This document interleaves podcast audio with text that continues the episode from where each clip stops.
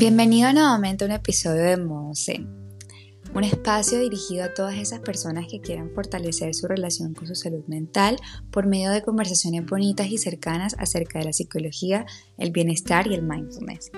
En el día de hoy vamos a estar con una invitada supremamente especial para mí. Ella es Salva Chain, mi mejor amiga y colega, y estaremos hablando sobre la depresión. Entonces espero que les guste tanto como a nosotras. Hola Salvi, bienvenidos en podcast. ¿Cómo estás? Hola Meli, muy bien. ¿Y tú? Muchas gracias por la invitación. No, a ti por recibírmela. bueno, eh, ¿qué te parece si, si te presentas primero em, a todas las personas para saber quién eres y por qué eres la indicada para hablar de este tema? Listo. Bueno, mi nombre es Salva Chaín, yo tengo 22 años, soy de Barranquilla, eh, soy psicóloga en formación. Ahora mismo voy en noveno semestre en la Javeriana en Bogotá. Y em, bueno, cuando tú me contaste que querías hacer este podcast, em, digamos que no es solo algo que he aprendido en la carrera y, digamos como en investigación por fuera de eso, sino que también es algo eh, con lo que he vivido y bueno, tú más que nadie lo sabes. Entonces, em, creo que eso fue lo que te llevó a pensar que yo era como la persona para, para hacer esto. Bueno, sí, quiero que sepan que Salve, además de ser mi colega, es mi mejor amiga hemos, hemos literalmente vivido la carrera juntas, estudiado juntas, entonces como que realmente pues ella era la persona 100% indicada para hablar de este tema que es la depresión. Entonces, bueno, para empezar, quisiéramos contarles un poquito sobre por qué decidimos hablar de este tema. Eh, nosotros hicimos unas preguntas y unas encuestas en nuestras historias de Instagram. Si no nos siguen, yo salgo como mozen y salvi como safe, safe Heaven. Eh, vamos a dejarles igual en la descripción eh, las, los usernames por si nos quieren seguir. Y bueno, la, primera pregunta que hicimos fue si tenían personas cercanas, eh, pues que vivían con depresión o que fueron diagnosticadas con depresión y nos encontramos con un porcentaje supremamente alto. En mi caso fue el 77% y en el caso de Salvi fue el 82% lo cual hace que sea un tema muy frecuente y que sea un tema del cual se habla muchísimo y digamos que está presente en la sociedad, pero hay mucho desconocimiento. Entonces, por eso decidimos empezar a hablar sobre este tema y digamos que hacer un poquito más sobre psicoeducación al respecto de la depresión y digamos que diferenciar algunas cositas que las personas hay veces que se confunden y digamos que malinterpretan. Entonces, bueno, eh, Salvi, lo primero que quiero hablar es sobre la diferencia entre sentirse triste y tener depresión. Porque yo sé que muchas veces nosotros hemos escuchado o hemos incluso dicho como, ay, es que tengo la depre o es que esa persona está deprimida o bueno, ese tipo de expresiones que realmente digamos que generan un poco de confusión con respecto al término. Entonces quisiera que tú nos contaras un poco al respecto de eso. Mm, bueno, Meli, eh, la tristeza es un sentimiento eh, que todos tenemos y es un sentimiento normal que cumple unas funciones en nuestra vida como todas las demás emociones. Em, entonces, sentirse triste es normal. Sentirse triste eh, nos ayuda a ser personas más introspectivas, a ser personas más empáticas, más agradecidas, bueno, cumple muchísimas funciones. Eh, lo que empieza a llamar la atención de pronto es que em, esta emoción de la tristeza se vuelva demasiado frecuente en tu vida, eh, empiece a tener unas intensidades muy altas, eh, se vuelva algo que, que afecta digamos, tu funcionalidad, eh, tu calidad de vida de una manera significativa, ahí empieza a llamar un poco más la atención, eh, digamos, psicológicamente hablando, pero eso no significa que estemos hablando de una depresión. O sea, ¿qué es la depresión? Bueno, es un trastorno mental Eh, pero, digamos, yéndonos un poquito más atrás y, y viendo qué es un trastorno mental, en realidad esto es como una categoría, un conjunto de síntomas. Entonces, eh, más bien es como el, el, nombre que se le da al conjunto de síntomas que incluyen muchas más cosas que la tristeza. Entonces, por, por ejemplo, en la depresión se pueden encontrar cosas como la anedonia, que es como la pérdida de interés por las actividades que antes eran placenteras eh, se encuentra eh, lentitud en los procesos cognitivos, bueno, se encuentran muchas más cosas que van más allá de la tristeza. Eh, en cada caso es distinto, es decir, una persona con depresión no necesariamente tiene que tener los mismos síntomas que otra.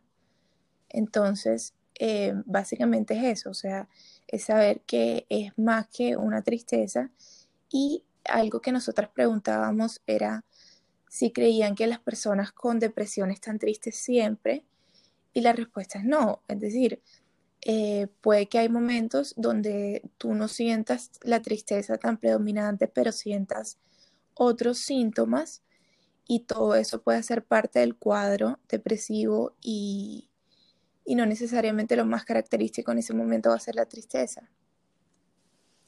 Eh, una cosita que preguntaban también era sobre esta parte de la vida funcional de la persona y sobre si la persona, digamos, podría tener una vida normal, porque pues realmente, eh, pues tú y yo sabemos que cuando existen diferentes grados de depresión, digamos que cuando también la persona tiene un, un episodio, pues de pronto sí se puede haber alterado muchísimo su funcionalidad, por ejemplo, puede llegar hasta no querer bañarse o hasta no querer salir de su cuarto, no querer comer y este tipo de cosas. Pero digamos que también hay ciertos otros periodos y categorías dentro, dentro del mismo término que, que no necesariamente implica que este el funcionamiento se vea así alterado. Entonces quisiera que también contáramos un poquito a las personas sobre esto porque realmente ellos piensan que digamos que el digamos tener depresiones, de pronto estar tirada en una cama todo el día y digamos que no siempre es así. Entonces, quiero que también, digamos que aclaremos un poquito ese tema. Claro, lo que tú dices, o sea, hay grados de depresión y, dentro de un cuadro depresivo la persona va a pasar por muchos momentos distintos. Entonces, eh, digamos que entiendo de dónde surge este mito, eh, porque, bueno, una de las características, por decirlo así, de un trastorno mental es que afecte la funcionalidad de la persona. Lo que pasa es que no siempre la va a afectar en un mismo nivel. Entonces, eh, hay momentos donde, por ejemplo, afecta la funcionalidad a nivel social, o sea que se afecta, digamos, las relaciones y eso no es algo que uno eh, normalmente asocia con funcionalidad, pero eso también hace parte de nuestra funcionalidad como seres humanos. Nosotros normalmente entendemos eh, funcionalidad como trabajar y estudiar, por ejemplo. Es como lo que más asociamos. Entonces, em, el hecho que una persona tenga depresión no quiere decir que no pueda estudiar, eh, que no pueda trabajar. Esto va a depender de muchas cosas, como por ejemplo el grado de depresión que la persona tenga, em, y bueno, eh, hay, que, hay que también tener en cuenta que, estas son cosas que desafortunadamente em, las personas viven con mucho tiempo, porque, bueno, por muchas razones, principalmente creo yo, porque no nos atrevemos como a pedir ayuda, como a salir de ahí. Entonces, si tú vas a vivir tantos años con eso, es, es muy probable que en todos esos años vayas a pasar o a fluctuar por diferentes niveles de funcionalidad, por decirlo así. Entonces, eso varía mucho entre personas. Eh, y, otra cosa que hay que tener en cuenta es que eh, lo que para una persona sea como funcional, para otra puede que no, o puede que la persona, digamos, que tiene depresión sienta que no está siendo funcional y los otros no lo estén viendo así o viceversa. porque como la, como la connotación va a ser distinta eh, para cada persona, entonces, eh, y como al final de cuentas uno no sabe todo lo que pasa tras bambalinas, entonces eh, no hay una respuesta única en si se puede ser funcional o no, porque eso varía, como te he dicho, por muchísimos factores. Así es, Albi. Y una cosa muy importante que nos preguntaban era como hablar sobre un poquito sobre esas señales de alerta, eh, digamos que deberíamos identificar no solo en nosotros mismos, sino en las personas que nos rodean para saber que debemos pedir ayuda, porque de pronto pues ya eh, digamos que estamos teniendo conductas que, que pueden no ser beneficiosas para nuestra salud mental. Entonces yo quisiera que habláramos un poquito sobre eso y sobre todo enfatizar en que es muy importante que no nos autodiagnostiquemos, eh, porque eso realmente lo único, la, única persona que lo pueden hacer son las especialistas. Eh, nosotros de ninguna manera nos podemos autodiagnosticar y digamos que si cumplimos con ciertas eh, listas de síntomas, pues ya tenemos depresión, sino que únicamente digamos que cuando identifiquemos que estamos teniendo este tipo de trastorno, de, conductas, pues ya acudir como a una ayuda profesional. Entonces quisiera que habláramos un poquito sobre ese tema. Eh, bueno, creo que antes que nada em, es entender el tema de la autodiagnosticación, eh, del autodiagnóstico. Eso genera muchos problemas, por ejemplo, el tema de las creencias limitantes. Entonces, eh, muchas veces, y esto es algo que yo he hablado muchísimo en el blog y que he hablado también en mi página de Instagram, y es que si, si uno no lleva un proceso como de introspección y andar revisando qué está sintiendo y qué está pensando, es muy fácil caer en ese juego de yo sé que tengo algo porque siento algo raro, algo que antes no sentía. Em, y empiezo a leer y, me identifico porque es muy fácil sentirse identificado cuando uno lee unos conceptos que en realidad son un poco eh, ambiguos por, por, el mismo tema que tienen que ser generales para cubrir a, todo el mundo, o sea, a la diversidad de personas que existen. Entonces, em, si bien para mí es muy importante todo el hecho que las personas estén eh, lo más informadas posibles, esto hay que hacerlo con, con una responsabilidad interna y es em, entender todo en perspectiva, ¿no? Y saber que si que si te estás cuestionando, ¿será que tengo esto o será que tengo lo otro? Y tienes la oportunidad de acceder em, a un profesional en la salud mental, hazlo, porque obviamente eh, es un poco em, irreal pensar que de pronto todo el mundo va a tener esta oportunidad, pero si es tu caso, digamos, como para las personas que estén escuchando este podcast, no se queden ahí, digamos, como en la duda o como en el autodiagnóstico, sino que más bien, si tienen la oportunidad, acudan a un servicio profesional, una psicóloga, un psiquiatra. Y bueno, en cuanto a las señales de alerta, yo creo que eh, la mejor forma de estar pendiente es notando cambios. Porque si yo te digo que una señal de alerta es, por ejemplo, el aislamiento social, pero eh, tú conoces a una persona que es muy introvertida y que le gusta pasar mucho tiempo aislada, entonces esto no necesariamente va a decir que la persona tiene depresión. Pero si la persona antes no era así, es decir, un cambio en su conducta, eso me va a parecer a mí más relevante, o sea, a mí como futura psicóloga, me va a parecer más relevante clínicamente eh, porque algo la está llevando a aislarse. Entonces, más bien como notar esos cambios conductuales en cuanto a los patrones de sueño, a los patrones de alimentación, es decir, si se está presentando una mayor ingesta o una menor ingesta a la que se presentaba antes. Em, el tema del aislamiento social es muy importante, el tema de la anedonia, de perder como el, el interés o el, o el placer en las actividades que antes eran placenteras, em, el tema de la sensación de bienestar, que es algo muy subjetivo, pero si la persona se eh, autorreporta, por así decirlo, triste frecuentemente, también va a ser relevante.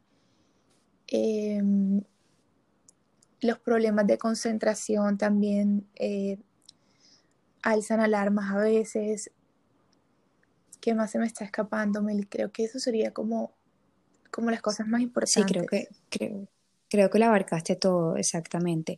Y sobre todo esa parte como de la, la anedonia, perdón, porque eh, realmente eso es algo que uno sí puede identificar muy bien, ¿no, Salvi? Como si tú normalmente te gustaba, no sé, salir y, hacer X cosa, o disfrutabas bailar, o disfrutabas hacer esto, disfrutabas hacer lo otro, y de un momento a otro simplemente no te dan ganas, y simplemente estás como, sí, como en ese estado donde, donde nada te interesa, eso puede ser como que un factor que siento que las personas pueden identificar muy bien y pueden acudir a un profesional para ver qué es lo que está pasando.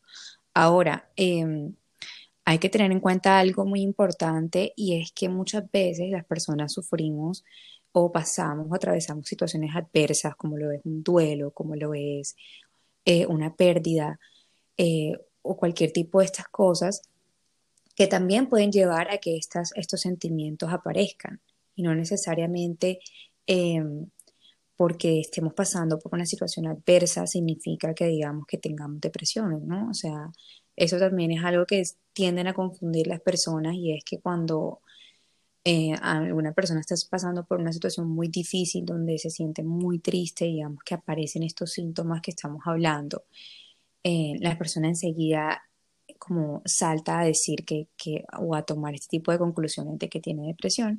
Y realmente pues eh, en muchos de los casos no es así, aunque siempre se recomienda pues claramente tener un acompañamiento eh, psicológico si se puede para este tipo de situaciones que también pueden tornarse eh, patológicas en algún punto si no se, digamos que si no se no se transmitan las emociones de manera adecuada. Claro, Meli, hay algo importante también que creo que no mencioné, es el tema de la persistencia de los síntomas. Eh, nosotros cuando vemos, por ejemplo, los criterios diagnósticos, hay que tener en cuenta una temporalidad, porque lo que decía antes, es normal, o, el ejemplo que tú ponías, si estás atravesando un duelo, es normal que tú te sientas triste unas semanas, unos meses.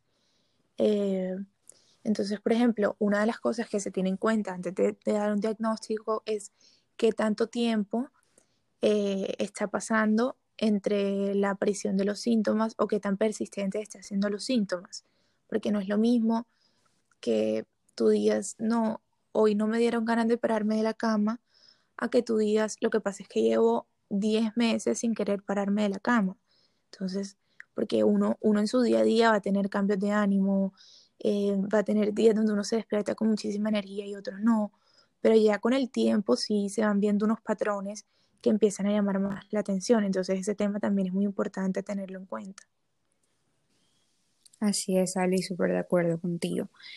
Y otra de las cosas que nos hablaban eh, las personas era de hablar de aquella persona que tenía, por así decirlo, y entre comillas, la vida perfecta y que tiene depresión que muchas veces pasa por ser mal agradecido, por no valorar lo que tiene, digamos que eh, hablar un poquito sobre ese tema y siento que eso se relaciona muy bien, sobre todo con las personas también se cuestionan un poquito si la, si la depresión es biológica o si es adquirida o, o, cómo es este tema. Yo siento que se, que se relaciona muy bien esos dos, esos dos temas.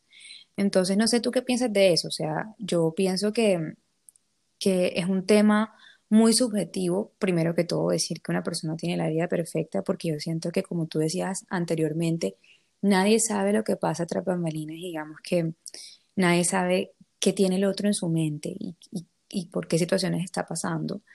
Eh, así, tú, así sea tu mejor amiga o tu mejor amigo o una persona que tú crees que conozca muy bien, tú realmente no sabes lo que, lo que esa persona está viviendo. Entonces sí me parece importante como hablar de este tema y, un poquito aclarar este tema a las personas, ¿no? Claro, ese tema me parece súper importante.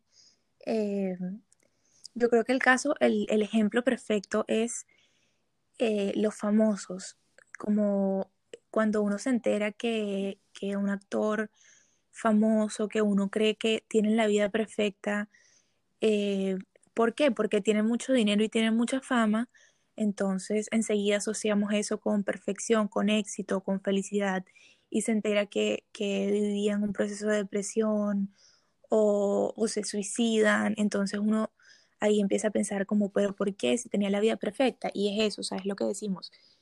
Primero, no sabemos, o sea, no sabemos qué procesos está viviendo esa persona y lo que uno podría considerar una vida perfecta, el otro no. Entonces, eh, para una persona de pronto la vida perfecta sería tener tanta cantidad de dinero y tanta cantidad de fama y para otra persona no, simplemente para esa persona eh, una vida perfecta sería tener unas relaciones eh, sanas, hermosas, nutritivas, amistad, familia, y, de pronto son cosas que no tienen.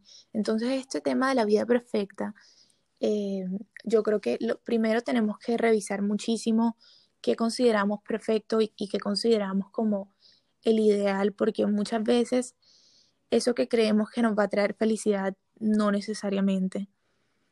y segundo, entender que no conocemos, como tú lo decías, no conocemos del todo lo que está pasando em, detrás de la vida del otro y entender que una persona con depresión no es una persona malagradecida o que, o que no se da cuenta de las bendiciones que tiene o que no se da cuenta que hay personas que, lo tienen peor que ella. Entonces, em, digamos que la depresión es algo que le puede pasar a cualquier persona pero cuando yo escucho esto, a veces me da miedo que la gente lo malinterprete como que es algo que pasa por sí y que nace de la nada como, como por arte de magia, como, ay, te tocó a ti.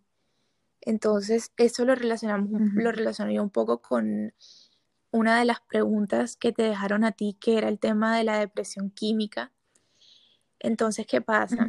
Eh, digamos que la depresión es un trastorno que sí puede tener un componente biológico importante, pero esto no significa que una persona nazca, digámoslo, con el chip de la depresión y ya, sino que surgen unos procesos eh, psicológicos, relacionales, que van a llevar a que la persona desarrolle la patología.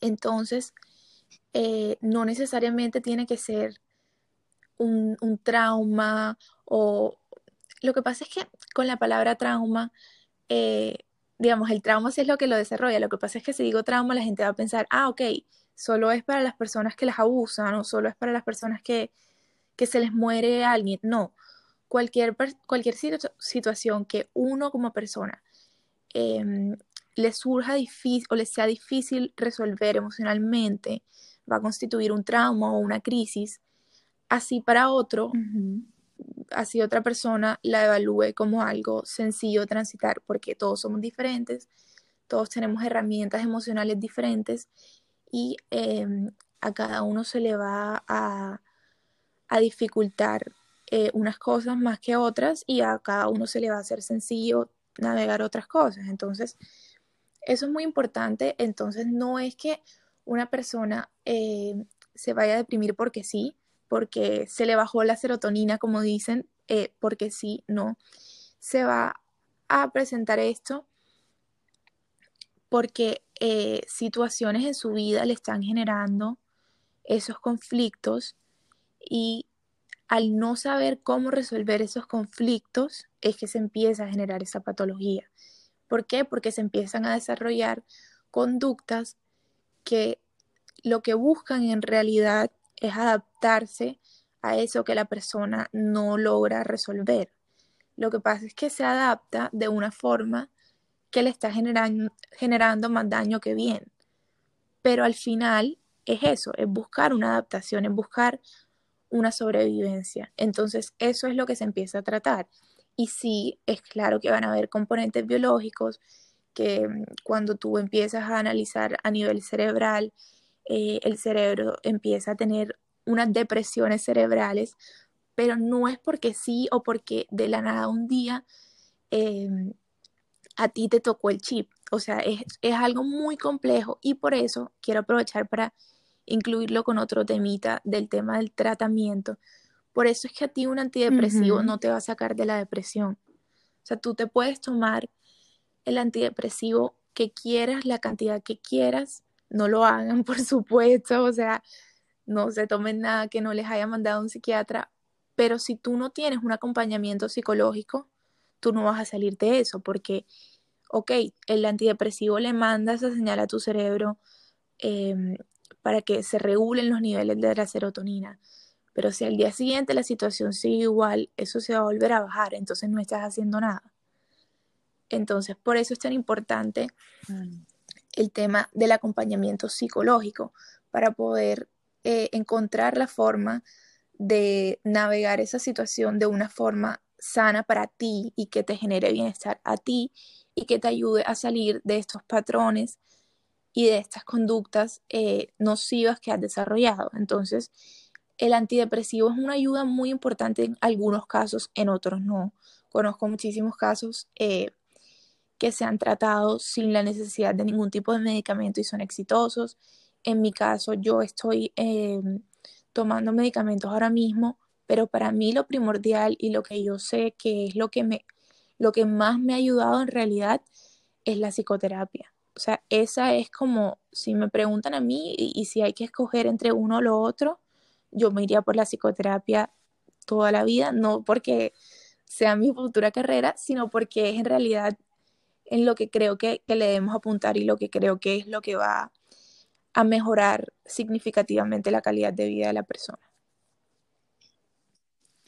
Sale, tocaste un punto súper importante y de hecho fue una de las preguntas que me hicieron, digamos que en, en, en Instagram, y es si siempre una persona necesita tomar medicamentos para, digamos, que tratar la depresión. O sea, esa fue como una pregunta que surgió. Entonces yo pienso que eso también podríamos discutirlo para ver qué piensas tú, porque realmente eh, yo considero que eso también va muy de la mano con el proceso de la persona.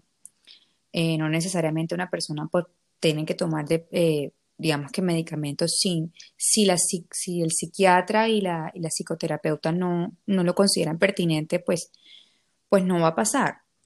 ¿Sí? Entonces yo creo que es muy importante hablar del proceso y que hay un proceso distinto para cada una de las personas, que no es algo que es como, eh, digamos que lineal y que no es algo que esté como unificado, sino que también depende, digamos, de otro tipo de cosas, como por ejemplo la personalidad de la persona. Porque Em, yo estaba leyendo hace, hace, hace unos días un estudio que decía eso, que digamos que el tratamiento eh, a la depresión también va a depender mucho de la personalidad y digamos de cómo la persona asume estos trata este tratamiento únicamente, no solamente em, biológicamente hablando, pues por así decirlo, como cómo lo asume el cuerpo, sino también cómo lo asume la persona psicológicamente. Entonces, ¿tú qué piensas de eso? Totalmente. La respuesta corta a la pregunta de si se tiene que tomar medicamentos o no, la respuesta corta es no. Eh, lo que no es negociable es que se necesita un tratamiento psicológico. Eh, pero como tú lo decías, si para ti tomar medicamentos va a representar eh, algo duro, algo difícil de manejar a tal punto que va a ser contrario a tu, a tu recuperación, entonces de pronto ahí entras a pensar, bueno, no estoy haciendo nada. Entonces, los medicamentos eh, pueden ser una ayuda en ciertos casos específicos, no me parece que siempre. Sobre todo, y esto es algo que yo he aprendido de mi psiquiatra, sobre todo cuando el cuadro lleva mucho tiempo, porque es que eh, obviamente entre más temprano tú eh, empieces a tratar una problemática, va a ser un poco más fácil em, resolverla. Pero si ya tú llevas muchos años eh, teniendo unas conductas, el impacto que esas conductas van a tener a nivel cerebral es mayor. Entonces ahí es donde se vuelve un poco más relevante el tema del medicamento para corregir todas esas cosas que, no, que, que el cerebro no ha venido recibiendo en todos esos años. Pero eso no significa que los medicamentos sean esenciales. Eh, como te digo, conozco muchísimos casos de personas que con la terapia psicológica o incluso terapia psiquiátrica sin medicamentos em, han podido salir de la depresión y, llevan vidas muy, muy buenas y sanas y, con mucho bienestar. Entonces, no, los medicamentos no son necesarios, son una ayuda en muchos casos con un buen manejo, con un buen acompañamiento, con una buena regulación de las dosis, pero lo necesario y, lo que sí no es negociable es la terapia psicológica. Salve, y tocaste un punto súper importante y siento que también genera mucha confusión y es el tema de si la depresión tiene cura o no. Porque cuando tú, digamos que te refieres a salir de ella, de pronto ahí las personas pueden eh, tender a confundirse un poquito, entonces esa parte sí, eh, digamos que también me la preguntaron en Instagram, entonces también considero que es muy importante que pues hablemos de este tema. Bueno, lo que pasa es que también hay que ver qué estamos entendiendo como cura, ¿no? Porque, eh, no sé, a veces eh, pensamos que de pronto eh, la depresión es como, como una gripa y, entonces yo me tomo, em, me van a matar los médicos que escuchen esto, yo me tomo un antibiótico, lo cual he aprendido que no es el, tratamiento de, de la gripa, o sea, de la gripa corriente, del resfriado.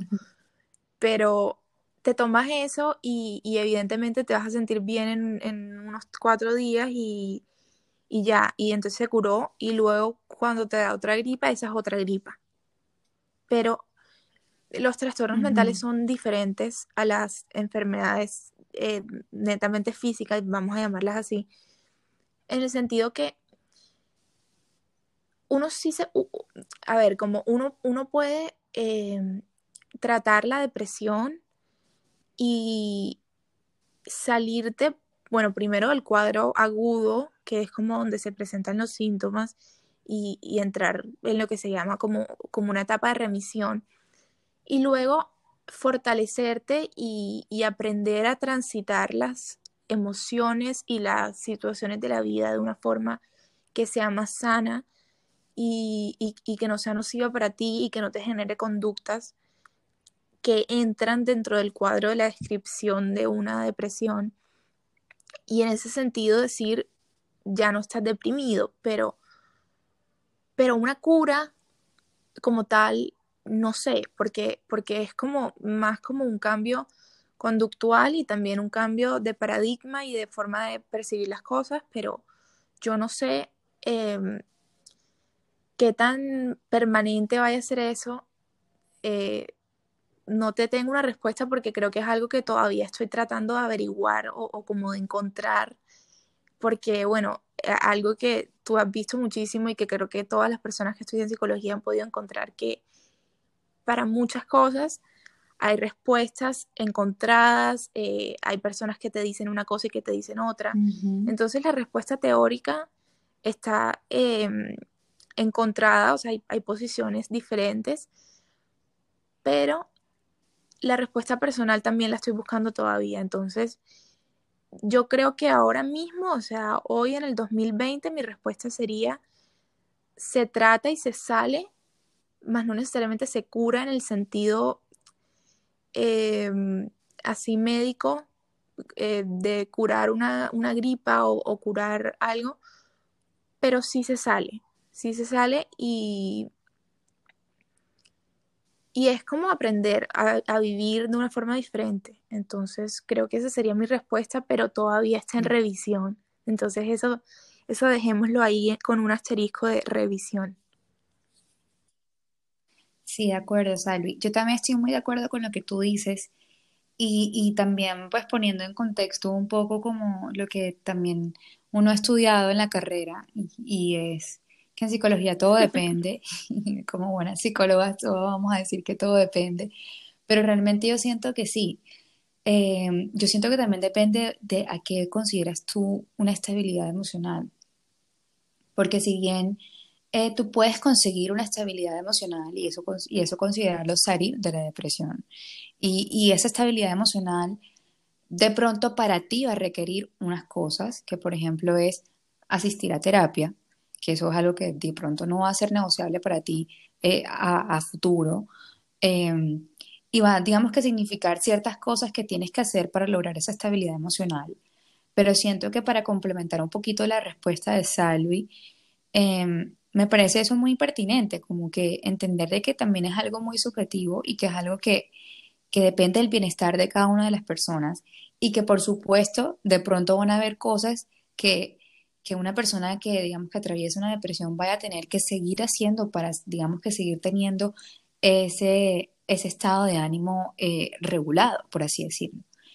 Entonces yo también creo que, y también es un mensaje esperanzador para todas las personas que nos están oyendo, em, sí, o sea, uno puede volver a la funcionalidad y uno puede volver a tener una estabilidad emocional, ¿por qué no?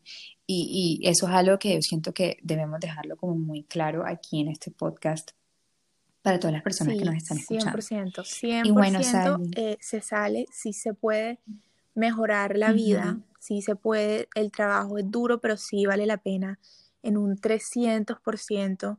Eh, eso hay que dejarlo, como tú dices, resaltado y en mayúsculas, sí se puede, eh, si se toman las, las decisiones necesarias y se recorre el camino necesario y se hacen los aprendizajes y los cambios necesarios, 300% eh, de acuerdo, se sale, si se puede. Y, pero, pero lo que yo veo es que eh, también hay que ver a qué va a aspirar uno, porque de pronto uno no puede aspirar como a tener una vida perfecta, o sea, que tú digas como, ok, yo hago el tratamiento psicológico y, y, eso se termina este día y entonces desde el día siguiente en adelante yo más nunca me voy a sentir triste. ¿Por qué? Porque entonces volvámonos al principio del podcast donde decíamos que la depresión no es lo mismo que la tristeza. Todo el mundo se siente triste. Eh, todo el mundo se siente bajo de energía algunos días, todo el mundo se siente, no sé, un poco como inestable o ansioso en algunos momentos, porque la vida va cambiando y, el punto cuando tú dices que vas a salir de la depresión es poder transitar eso de una forma sana, pero, pero eso no significa que no vayas a tener días donde no quieras ver a nadie o días donde sientes que no te quieres parar de la cama. Que van a ser duros. igual que los tiene cualquier persona, ¿cierto? Como que no hay persona que pueda decir es que yo nunca me he sentido triste, es que yo nunca me he sentido angustiado, es que yo nunca, es que yo todos los días me despierto con la misma energía, o sea, eso me parece em, irreal y creo que un poco eh, de positividad tóxica, creo que es que le dicen ahora en las redes, entonces, em, bueno, es como tener eso en perspectiva, lo que tú decías. Es que claro, la psicoterapia son herramientas que nos van a ayudar, digamos, que a, que a transitar estas situaciones que son difíciles o estas emociones eh, que nosotros vivimos, que tal vez eh, que en un momento, digamos, pueden llegar a ser patológicas, como lo veníamos diciendo. Pero entonces, claro, la psicoterapia lo que te va a ayudar es a, tener como un poco más de discernimiento sobre, sobre cómo actuar respecto a estas situaciones adversas. Entonces, sí, o sea, esa sería como una respuesta, eh, pero como dice Salvi, eh, pues todavía no hay nada comprobado, no hay nada, digamos que escrito en piedra. Entonces, eh, sí, como que sería esa la, la, respuesta que estamos a, que le apuntamos, pues. Y una última, una última cosita que queremos hablar acá, y nos las preguntaron muchísimas personas, creo que fue la pregunta que más se repitió, y es, ¿Qué consejo dar a una persona que tiene depresión? ¿Cómo ayudar a esa persona? O sea, ¿qué decir? ¿Qué no decir? ¿Cuáles son esas cosas que, digamos que estas personas reciben de manera correcta y cuáles son estas, estas cosas que de pronto están un poquito salidas del lugar? Entonces, Salvi, no sé si tú quieras responder esto un poco eh, también contándonos sobre tu experiencia. O sea, bueno, primero hablemos de un tema un poco más general acerca de lo que más o menos se ve eh, digamos generalmente, pero también quiero que nos cuentes un poquito sobre tu experiencia en ese punto. Mm, bueno, Meli, eh, no hay una respuesta, digamos, que sirva para todas las personas que tienen depresión porque igual siguen siendo personas eh, diferentes, pero yo creo que la clave es la empatía. Si uno se mueve desde la empatía, desde ponerse en el zapato del otro,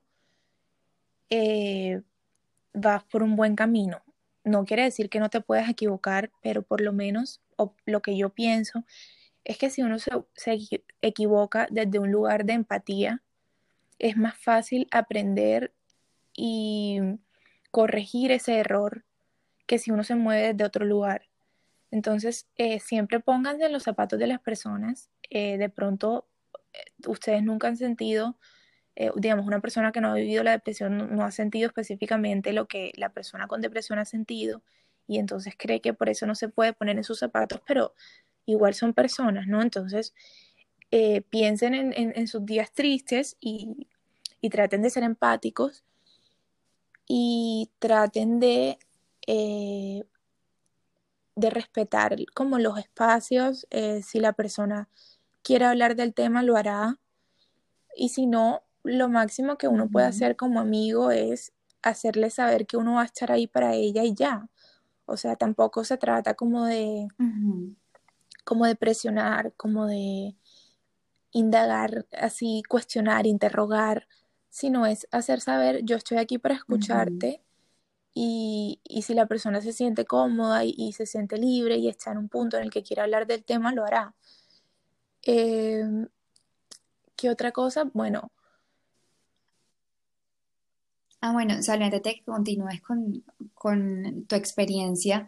Eh, yo quería hacer como, como también una, como un aporte a tu, a tu comentario, y es que una cosa es la simpatía y otra cosa es la empatía. Em, cuando Salud habla de la empatía, es cuando nosotros le decimos a la persona, te acompaño, o sea, te acompaño en esto que, estamos, que estás viviendo y valido tus sentimientos, valido eso que estás sintiendo, porque para ti se siente muy real y esa persona se siente muy triste. Entonces, eso es la empatía. Otra cosa es la simpatía, que es como eh, cuando nos acercamos a esa persona y de pronto eh, buscamos como acompañarla, pero le decimos como, eh, no, es que, bueno, pero mira tal cosa, o pero mira que hay gente que está peor que tú, o digamos que intentamos de alguna manera ayudar o apoyar a esa persona, pero terminamos es invalidando esos sentimientos, digamos que por medio de, de, estas afirmaciones, ¿no, Salvi? Como terminamos diciéndole como, ay, pero no es tan grave, o ay, ponte tu un tema crucial. Sí, entonces. Sí, totalmente, un tema crucial. Eh, yo creo que eso trata, em, la intención tras eso es como mostrar perspectiva, entre comillas, y decir, eh, no estás tan mal, mira esto que es peor. Pero hay algo que, que hay que tener en cuenta y es que en las personas con depresión algo que se ha visto es eh, los sentimientos de culpa se encuentran muy altos. Entonces, yo sé que de pronto eh, cuando lo dicen, lo dicen con la intención de aportar perspectiva, pero lo que está generando muy probablemente en la persona es culpa, es sentir, claro, tiene razón, esta persona eh, lo tiene peor que yo, hay que entrar a revisar cuáles son esos criterios, ¿no? Pero en general es, esa persona lo tiene peor que yo y no está deprimido, entonces yo, porque sí?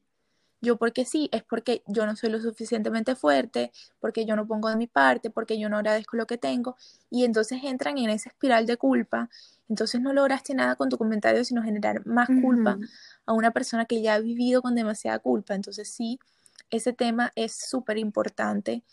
Em, digamos, como que ofrecer otras perspectivas es bueno y ofrecer em, como, como diferentes formas de ver el mundo es bueno siempre que uno no invalide lo que la persona está viviendo y lo que la persona siente y es decirle como eh, de pronto no tener miedo a decir no entiendo lo que sientes pero está bien eh, te escucho em, te valido te acompaño te apoyo no sé si de pronto te ayude verlo de otra forma entonces es no tener miedo a tener la conversación con la persona porque al final de cuentas eh, nosotros les podemos dar eh, mil tips y mil herramientas, pero al final de cuentas la persona es la única que sabe eh, qué es lo mejor para él y, y, qué es lo mejor como para abordar esa situación específica. Entonces es no tener miedo a tener una conversación respetuosa y empática, obviamente, con la persona, cómo te puedo ayudar.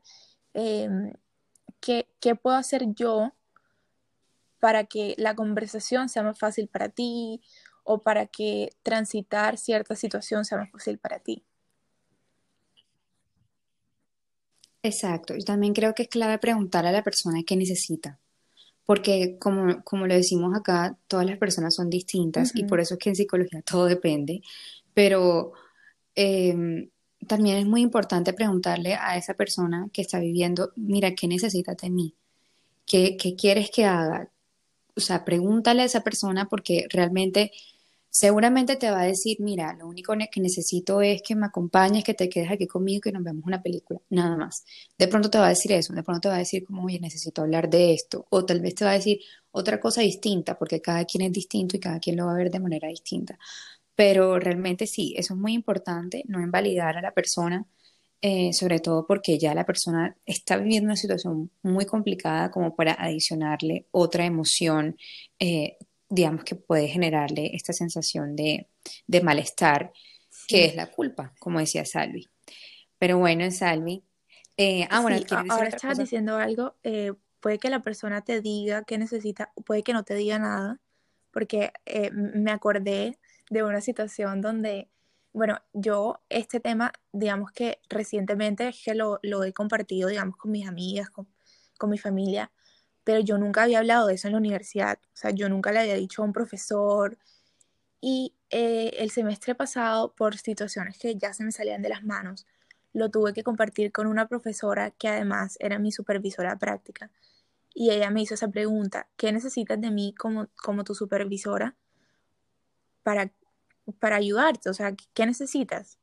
Y yo quedé en blanco, yo como que, como así? O sea, uno no piensa como que, las personas, eh, digamos, que no son tus amigas, porque, o sea, es una persona, digamos, como jerárquicamente en una posición de autoridad, te vaya a preguntar eso. Y yo quedé en blanco y yo le dije como, no tengo ni idea. Y está bien, o sea, puede que la persona te diga, no sé, pero es que el simple hecho que tú hayas hecho esa pregunta va a significar como todo para la persona va a ser como, no sé, pero gracias por preguntarme y lo voy a tener en cuenta y si necesito algo ya sé que te lo puedo decir, o sea, entonces es como que tener esa, esa, em, ese gesto que es muy hermoso y, ya, no importa si la persona no sabe o si te dice después te digo, es como eso. o, simplemente, exacto, o simplemente no, no hagas nada o simplemente solo quédate conmigo y, y, pedimos pizza, lo que sea. O sea, no importa lo que te diga la persona, pero el gesto es lo que, digamos que lo que cuenta. Entonces, eh, sí, bueno, Sally, muchísimas, muchísimas gracias. Eh, ya se nos está acabando un poquito el tiempo, pero este podcast en verdad me encantó, quedó muy poderoso y siento que las personas lo van a recibir muy bien. Eh, muchísimas gracias por tu experiencia, por, tu conocimiento, porque sé que te has dedicado mucho a especializarte, digamos que en conocer sobre este tema, porque además de que lo vives, como que lo estudias. Entonces, muchísimas gracias por hacer parte de Monsen y esperen el segunda, la segunda parte que va a ser eh, cuando salga y nos cuente un poco más sobre cómo ha transitado ella el tema de la depresión y nos va a contar un poco sobre su experiencia y siento que también va a ser muy, muy, muy beneficioso para todas las personas. Gracias por invitarme, por tenerme en cuenta, por trabajar eh, en generar espacios de conversación sobre estas temáticas que para mí son demasiado importantes. Te doy muchísimas gracias y a las personas que nos escuchan también por tomarse el tiempo de escucharnos aquí.